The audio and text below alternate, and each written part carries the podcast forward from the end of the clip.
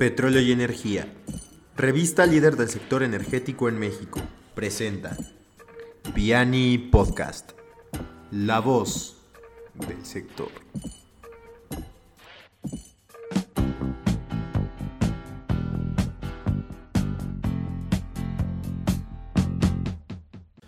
¿Qué tal? Bienvenidos a un episodio más de Piani Podcast y eh, continuamos con nuestra temporada de estudiantes invitados. El día de hoy estamos contentos de recibir a Jorge Sierra Villarreal del TEC de Monterrey, Campus Santa Fe, quien es ingeniero en desarrollo sustentable y pues te damos la más cordial bienvenida.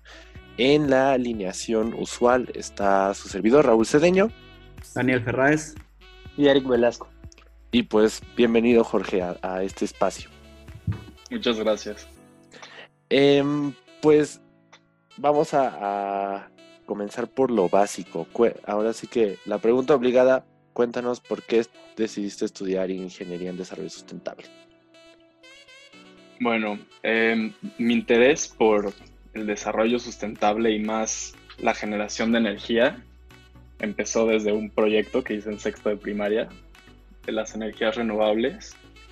Y cuando llegó la, el tiempo de decidir qué era lo que yo quería estudiar, pues fue, fue lo que más me llamó. Se me hizo una carrera bastante variada y relevante en el, en el contexto actual en el que vivimos. Y pues después de algunos semestres me di cuenta de que sí era lo que más me gustaba. Quiero hacer un cambio positivo en el mundo y creo que me dio las bases necesarias para empezar con mi granito de arena. Pues es, es como muy común este, este, en esta generación de jóvenes, como este, esta necesidad de hacer un cambio. Siento que eso es algo como muy de nuestra, de nuestra generación y creo que es, que es muy interesante. Oye, ahorita que comentaste el proyecto de sexto primaria, ¿qué proyecto era? Si se puede saber, me dio un buen de curiosidad. Claro, fue un proyecto de energías renovables, literalmente. No me acuerdo si también vimos energías convencionales. Eso sí, no, no sé, pero lo que se me quedó a mí fueron las energías renovables. Y pues básicamente fue el, fue el proyecto final, hicimos una exposición, fueron los papás, presentamos, digo, sabía muy poquito en ese entonces comparado con, lo que ya sé, pero estuvo padre y, me acuerdo mucho de las maquetas, ahí ver los, los modelos de, los, de las turbinas aerogeneradoras y pues no sé, todo eso ingenieril despertó algo en mí. Está padre eso, me gusta que, que desde chicos la gente se, empiece a preocupar por ese tipo de temas que son tan controversiales. Sí, finalmente es, es como dices, un tema generacional y sobre todo este ustedes pues sí lo tuvieron desde muy muy pequeños esta conciencia de, tener que estar aportando a, al entorno.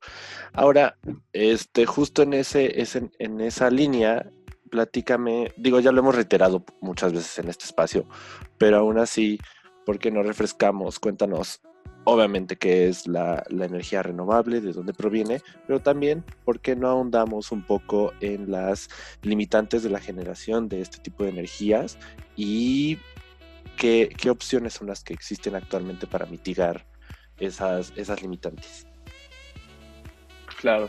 Bueno, las energías renovables eh, son aquellas que, que se usan a partir de que producen energía eléctrica a partir de, fuentes que, se renuevan solitas por los ciclos del planeta.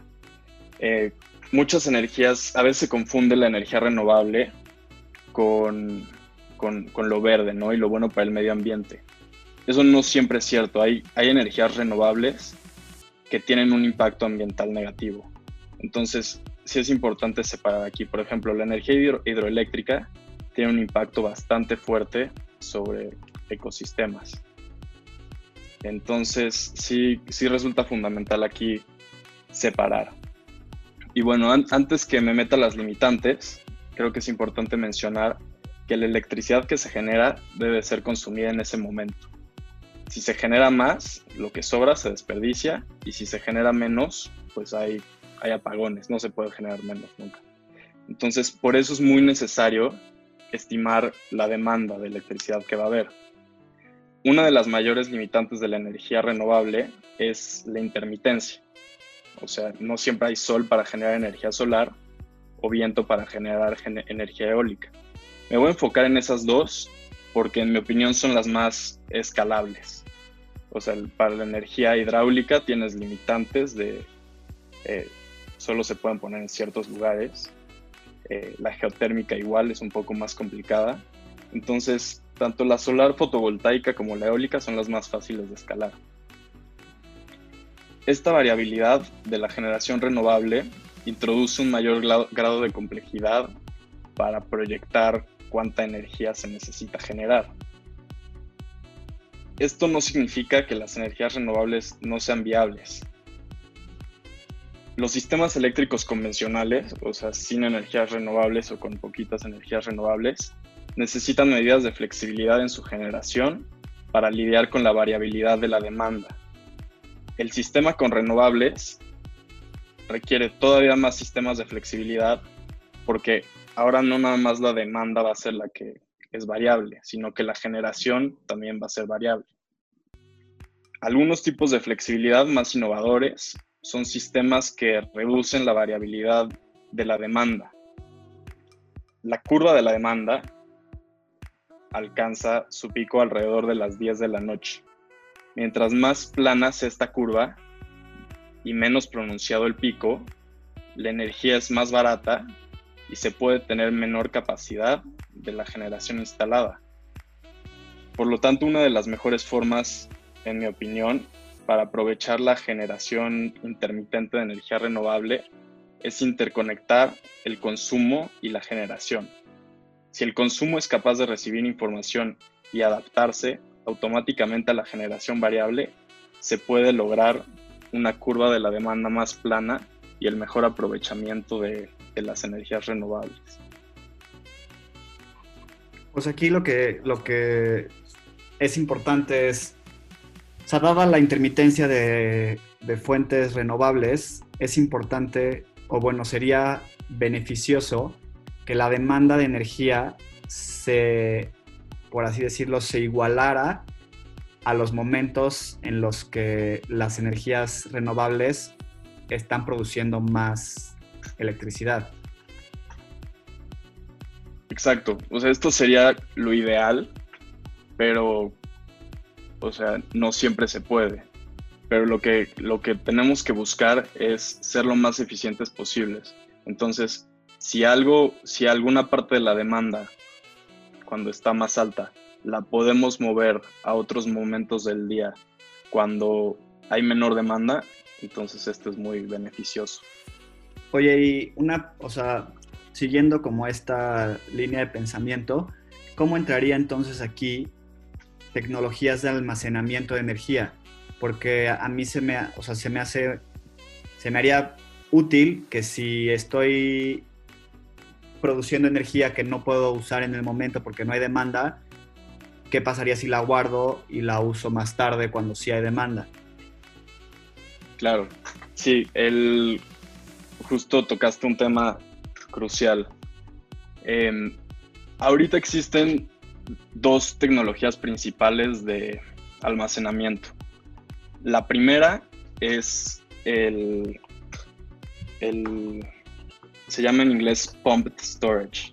Y lo que básicamente hacen es tienen una... Guardan, imagínate dos albercas. Y las dos, las dos albercas, no son albercas, son reservorios de agua, están separados. Uno está a cierta altura y el otro está abajo. Entonces, lo que se hace es que cuando hay un excedente de energía, se bombea, se usa esta energía para bombear el agua al reservorio de arriba y en momentos de alta demanda se casi casi que abre la llave y se deja bajar el agua que pasa, se hace pasar por una turbina y entonces se utiliza esta energía. El otro son las baterías, las cuales están bajando de precio a pasos agigantados. El aumento de manufactura de coches eléctricos ha sido el principal motivo de la reducción de los precios y se espera que siga bajando. El almacenamiento es crucial para las energías renovables, pero ahora todavía no ha sido muy viable el uso de las, de las baterías como única solución. Eh, pero sí se, pueden, sí se pueden usar ciertas aplicaciones de baterías, por ejemplo, ciertas industrias que sí tienen una tarifa dinámica, o sea, una tarifa que cambia de precio según la hora, a diferencia de los consumidores. Sí las usan, usan baterías en, en ciertos momentos para, pues para ahorrar dinero, básicamente. Em, y hay otro tipo de aplicaciones, por ejemplo, las baterías usadas de los coches están al final de su ciclo de vida, pero conservan todavía un gran porcentaje de capacidad de almacenamiento y se pueden interconectar a gran escala y ser un participante en el mercado de, generación o, en este caso de almacenamiento de energía. Em, otra aplicación eh, serían los cargadores inteligentes de los coches eléctricos que cargan durante horas de baja demanda. Y un poco tocando lo que mencioné en mi comentario anterior, eh, en un futuro, con una flota considerable de coches eléctricos con cargadores inteligentes y un sistema de flexibilidad interconectado, eh, podemos esperar que, que, los mismos coches eh, participen como, como almacenamiento. O sea, se podrían cargar en horas de baja demanda y despachar la energía que almacenen en horas de alta demanda. Y bueno, combinando esto con información sobre los patrones de, usos, de uso de, de su dueño, em, se pueden generar ingresos tanto para el dueño, sin comprometer la funcionalidad del coche, y ahí contribuir a un uso más eficiente de los recursos y el, el subsecuente aplanamiento de la curva, que, de la demanda, que vimos que es tan beneficioso. Perfecto. Pues sí, sin duda, o sea, el tema son justo patrones de comportamiento y ver cómo se van ajustando, ¿no? Ahora, en... Eso es, espera, rápido, nada más. eso de los patrones del, de comportamiento se me hace como muy interesante, ¿no? Porque como que siempre en todas las pláticas que hemos tenido para cuestiones como de cambios que de verdad ayuden al medio ambiente y cambios de verdad como hacia un futuro más verde, siempre llegamos como a esta conclusión de que son las tendencias y los patrones como de comportamiento de la gente los que al final son la verdadera barrera para que estas cosas cambien. Es correcto. sí, o sea, sí, sí, sigue. Bueno, nada más iba a preguntarle a Jorge, nuestro invitado, que, qué cree él sobre estas, o sea, sobre la gente y sobre sus tendencias y sus hábitos de cómo tiene que cambiar o, la gente que tiene que estar dispuesta a sacrificar, entre comillas, para, para poder de verdad conseguir un cambio significativo. Claro, mira, em, las personas rara vez van a, van a querer hacer como, no sé, modificar sus, sus patrones si no hay un beneficio percibido, al menos la gran mayoría de, las personas. Eh, y eso es, es justo lo, lo, bueno de esto, que, que sí pueden obtener un, un, beneficio. Cuando mencioné los patrones eh, de consumo, me refería al, al, típico, al típico uso que se le da a un coche en México. O sea, la mayoría del tiempo el coche está estacionado en lo que su dueño está, eh, por ejemplo, trabajando. Entonces, esas horas, el, coche verdaderamente no necesita estar teniendo la energía ahí guardada. Si, si puede estar jugando con ella en un sistema automático e inteligente, lo puede hacer, siempre y cuando tenga suficiente energía para, pues, para que funcione para lo que lo compró su usuario, ¿no? Para que pueda llegar a su casa al menos y volverlo a conectar. Entonces, a esto es a lo que me referiría con los patrones de consumo la, información es súper importante y involucrar a los usuarios, haciéndolos ver el beneficio que pueden recibir, eh, dando esta información y participando y siendo, siendo parte del, del, cambio en no solo sus patrones de consumo, sino también eh, la generación de energía y el consumo de energía en el país, pues es, es, es creo que la mejor forma de verdaderamente hacer un cambio. Pero es un reto, ¿no? Porque igual la gente tiene que estar dispuesta a compartir ciertas cosas de información que ya se sienten que violan su privacidad o a estar más conectados en diferentes cosas. Y luego la gente es medio, pues como sospechosa de los motivos de ese tipo de, de cosas que se, de que esa información se va a usar para algo bueno, pero ellos creen que se puede usar también para algo malo, entonces mejor no comparten esa información y ya con eso ya valió el sistema, ¿no? Claro, sí, es un proceso y digo, no es, no es algo que se haga de la noche a la mañana y también, o sea, requiere que la gente le invierta tiempo y, se capacite y, entienda. Pero siento que el ofrecer un beneficio es, es algo que puede impulsar a que la gente haga esto y, y entienda que, que pues no, no, tiene por qué desconfiar de esto. Y, por ejemplo, ju justamente uno de estos beneficios, o sea, ¿cuál sería el ejemplo de estos beneficios para que la gente realmente pueda aceptarlo y empezar a generar este cambio? Dinero. Si, si por ejemplo, tu, tu, coche juega en el, en el mercado eléctrico, estás a, a, fin de cuentas generando valor. Si tu coche eh, consume la energía, o más bien almacena la energía, cuando la energía está más barata y luego la despacha al sistema cuando está más cara, pues el balance ahí es del dueño del coche. Digo, o sea, esto es futurista y no está regulado, pero es, es algo que se puede hacer. Tenemos la tecnología para hacerlo. Muy bien. Es correcto, sí, ahí finalmente ya, o sea, nada más complementando en efecto de lo que nosotros tenemos ahí en, en, contactos y empresas que están realizando este tipo de análisis, ya está puesta a la mesa, solo es cuestión de tiempo para justamente materializar todo esto que estamos conversando. Pero como dices, las implicaciones en este caso de comportamiento humano son pues clave para qué tan rápido o qué tan lento. Entonces, pues sí. finalmente eso es eso será ya visto dentro de quizás no en el, en el largo plazo como pensamos. Yo creo que va a ser este, muy corto y de hecho situaciones como las que nos encontramos actualmente sin duda van a ser este, aceleradores. No sabemos todavía si para bien o para mal, pero este, ya, ya lo iremos viendo. Que sí. también justo en, en este rubro, este hay, otro, otro, tema, digamos, que tenemos ahí, que ju justo en el patrón de comportamiento, pues ahorita tenemos un, un mundo prácticamente paralizado. Eh, yo quería preguntarte tu opinión, eh, digo, tú estás más bien del lado de desarrollo sustentable, pero pues obviamente en un entorno actual y sobre todo en México donde se sigue impulsando el tema de hidrocarburos, pues cómo encontrar ese balance.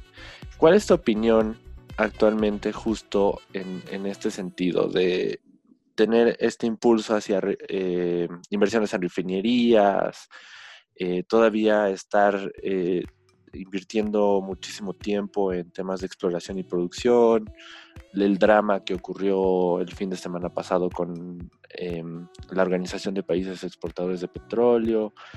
Ahí, ¿qué, ¿qué panorama ves tú y cuál es tu opinión personal en cuanto a este tipo de conductas?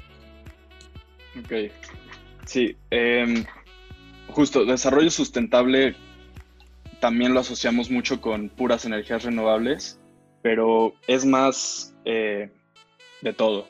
O sea, también, también se toma en cuenta la energía convencional, también lo vemos y pues obviamente es irreal pensar que podemos movernos de un día para el otro del, del petróleo, porque además no nada más usamos el petróleo para, para hacer energía.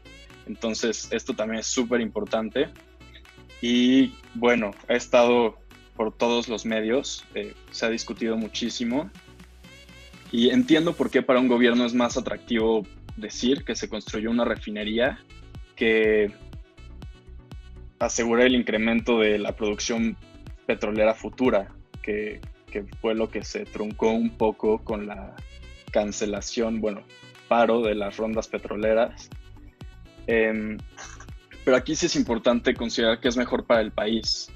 O sea, tenemos por un lado refinerías eh, operando una fracción de su capacidad. La última se construyó hace como 40 años. Eh, encontré unos, hace poco hice un trabajo para la escuela y encontré unos datos un poco desalentadores.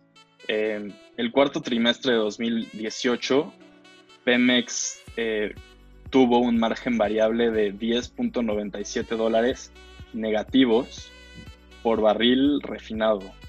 esto está en su reporte financiero del cuarto trimestre del 2018.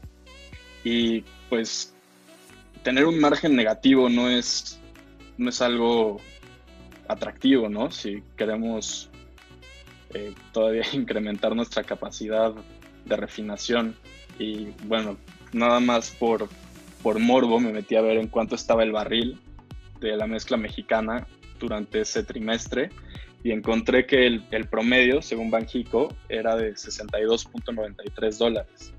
Y pues bueno, ahorita estamos viendo un barril histórica, a números históricamente bajos. Eh, no es el más bajo, pero sí de los más bajos. Em, entonces, crear una refinería cuando la refinación no está siendo redituable y que la va a manejar la misma empresa que tiene a las otras refinerías operando a una fracción de su capacidad, pues no, no creo que sea la solución. Eh, por otro lado, la cancelación de las rondas petroleras va a lastimar la producción futura de petróleo en el país.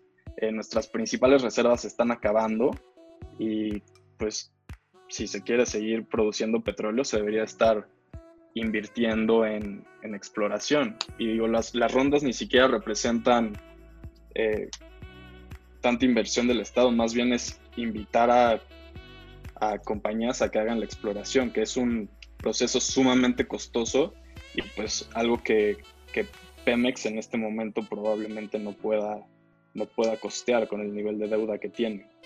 Eh, nuestros números de producción de petróleo son los más bajos desde 1979, entonces creo que se debería de estar eh, invirtiendo más por acá, porque al, barril sí le podemos ganar dinero y a la refinación pues no, no le estamos ganando mucho.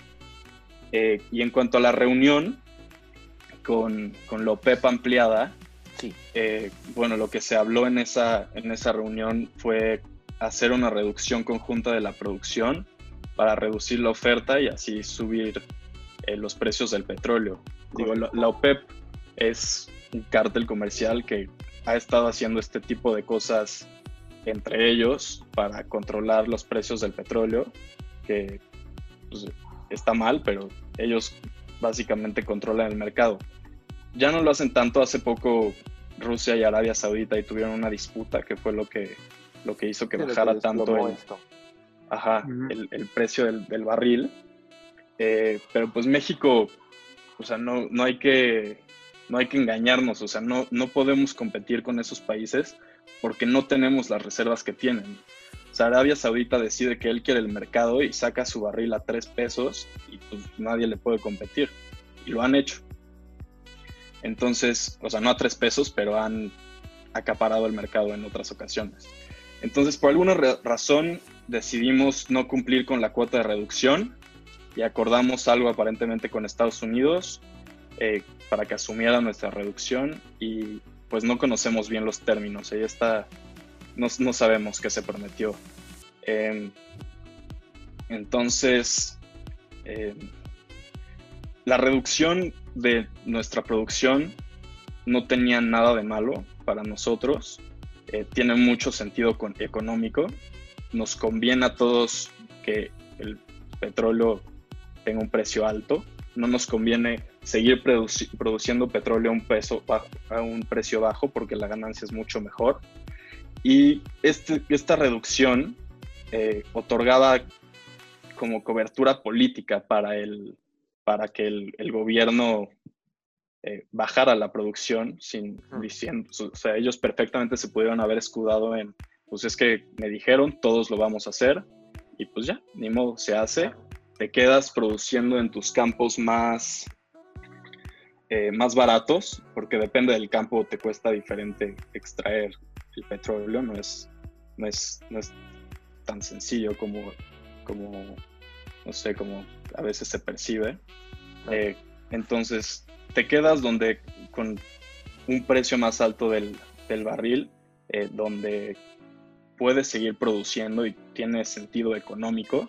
Eh, leí hace poco un artículo en el que una estratega de Bank of America calculaba que si seguíamos si México seguía produciendo eh, con el barril a, no me acuerdo exactamente los números, pero con el barril como estaba, creo que eran 30 dólares.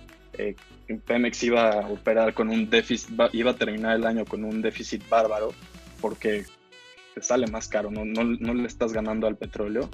Entonces, pues bueno, no, no, tomamos esta salida, vamos a seguir produciendo y ahora le, le, debemos algo a Estados Unidos que no, que no conocemos. Entonces, y además, pues ya quedamos mal con todo el mundo, ¿no? Porque todos iban a bajar su, su producción y nosotros, pues no. Pues las necedades, ¿no? Suenan a necedades en este país nada más. Exacto. Pues sobre todo ahí lo que pasa es lo que comentas. O sea, principalmente es un estandarte político donde el discurso se distorsionó de cierta forma hacia el tema de la defensa de la seguridad y la soberanía nacional. Y además se hizo en un foro que no era necesario em, este, exponerse de esa forma, porque finalmente México ni siquiera es miembro de la OPEP, es, es del otro rubro del, del OPEP más. Entonces, el, el, acuerdo ese jueves era nada más para darse, ah, sí, que qué buena onda, ya firmamos, este, estamos de acuerdo con todos los términos, pero desafortunadamente se convirtió en un protagonismo innecesario, donde obviamente aquí se, tomó como, insisto, en un, en un discurso nacionalista y electoral, más que un tema económico y de mercados, que también eso es, eso es algo súper importante, o sea, en, en momentos como este, al menos en mi perspectiva personal, pues no podemos negar que la globalización está aquí, tanto, tanto así que finalmente es este lo que estamos viendo, o sea, lo que ocurrió fue por un tema global, por el tema de, de la interconectividad que tenemos. Y en ese contexto yo creo que lo mejor sería ver las cosas por los términos económicos, los números, las matemáticas, las proyecciones y tomar decisiones en ese sentido, más que escudarnos en temas más sentimentales y viscerales como lo es la política, ¿no? Sí, sí, pues se, debería de gobernar así, basándose en, datos, eh, pero pues la realidad es que no, no se sigue esto. Digo, México por por razones históricas el petróleo ha sido tema delicado, pero pues la, verdad es que no podemos competir con estos gigantes y basar la seguridad energética nacional en un recurso que, no, que no controlamos nosotros la volatilidad de sus, de sus precios, pues me parece, me parece que sería mejor eh, apostar por una transición energética en la que sí podemos ser líderes, tenemos muchísimo sol, tenemos muchísimos lugares donde poner eh, turbinas eh, eólicas y, pues ahí, ahí sí podríamos verdaderamente ser autosuficientes y tener seguridad energética sin darle la espalda a los hidrocarburos, pero no como nuestro único salvavidas, porque si no esto es lo que pasa, te, te, tienes que tienes que tomar este tipo de posturas para mantener tu posición, pero pues tu posición no tiene sentido y y esto no es, pues no es económicamente sostenible para el país. O sea, esto nos, nos va a costar dinero que pues, no tenemos y que estaría mejor destinado para otro tipo de, cosas. Claro. Pues, Ahora, ah, sí, perdón. Sí, Eric. Por, ejemplo, este, las personas aquí, los ciudadanos, que realmente qué, qué pueden hacer, cómo pueden enfrentar estas decisiones que pues realmente no están en nuestras manos y pues sí, justamente cómo, cómo los ciudadanos, ciudadanos van a enfrentar esta crisis futura, bueno, que ya está comenzando, pero ¿cuál crees que sería, bueno, cuál es tu perspectiva? Claro, y esta es, esto es justo una de las, de las preguntas que, que son súper difíciles de contestar, ¿no? O sea, ¿qué, ¿qué, podemos hacer? Digo, la decisión ya está tomada, ya ¿qué, ¿cuál es nuestro rol? Y creo que, que, nuestro rol y lo que podemos hacer como ciudadanos es, primero que nada, combatir la ignorancia, eh, informarnos y cuestionar todo lo que se nos dice. Eh, debemos aprender a evaluar las propuestas y los proyectos que proponen y ejecutan nuestros líderes con base en su impacto para el desarrollo del país. Eh, o sea, sí, sí, sí suena mejor la refinería, pero verdaderamente qué es lo mejor para el país. Ese es el tipo de preguntas que nos tenemos que hacer cuando escuchamos las, las propuestas de nuestros líderes o de nuestros candidatos para líderes. Los mejores tipos de proyectos que debemos de exigir y apoyar son iniciativas como la educación, el desarrollo a largo plazo y especialmente el mantenimiento y la continuidad de proyectos a pesar de que hayan sido propuestos o instaurados por partidos políticos rivales. Uno de los mayores problemas del país es la falta de continuidad y la facultad y la casi obligación de que cada que hay una alternancia política se deshaga lo que hizo el anterior y se sustituya. Eso no es lo que necesita el país. El país nunca va a salir adelante si empezamos desde cero cada que haya una alternancia política. Muy bien. Pues sí, es, es cierto, o sea, estamos este, posiciones diversas, o sea, finalmente eso es lo que construye la democracia y también un debate interesante. Entonces, pues necesitamos escuchar todos los bandos, no puede reinar solo uno. Claro. Pues de mi parte, este es todo. No sé si quieren agregar algo más. Estamos ya en el cierre del, programa. Entonces, este, de mi parte, pues sí, o sea, tenemos que impulsar una agenda más ambiciosa en términos de desarrollo sustentable. Tenemos la capacidad, como mencionaste, de los recursos, o sea, somos un país privilegiado en ese sentido. Eh, tierra, aire, sol, o sea, tenemos toda la capacidad y como dices, la autosuficiencia quizás está en donde menos, este, o más bien, donde más evidente este, lo podemos ver. Entonces, salvo la mejor opinión, esa sería mi cierre con respecto a este tema. Sí, yo también estoy de acuerdo. Creo que los, lo que se mencionó aquí es muy acertado y es un poco, un, poco un golpe de realidad, pero se debe hacer. Sí, y justamente pues invitar a, a las personas que, que, escuchan el podcast que pues que sigan esta, este punto de vista, sobre todo el dejar de criticar o de cuestionar sin sentido, o sea, sí cuestionar pero con fundamentos pues eh, las decisiones que se vayan tomando, ¿no? Para que no se generen estas estas peleas entre bandos de pues de decisiones buenas o malas. Perfecto. Pues muchísimas gracias Jorge por estar aquí con nosotros en este espacio. La verdad es que fue una conversación muy nutrida. También a todos los que están escuchando este episodio. Y pues nos vemos en la próxima emisión de Piani Podcast. Sobre todo este, recordándoles que este, se queden en casa, se cuiden. Y también a invitarlos a seguir todas nuestras redes sociales, Facebook, Instagram, LinkedIn, YouTube, eh, Twitter petróleo y energía o petróleo energía oficial en algunos casos. Y pues muchísimas gracias a todos, gracias Jorge y nos estamos escuchando en la próxima. Gracias.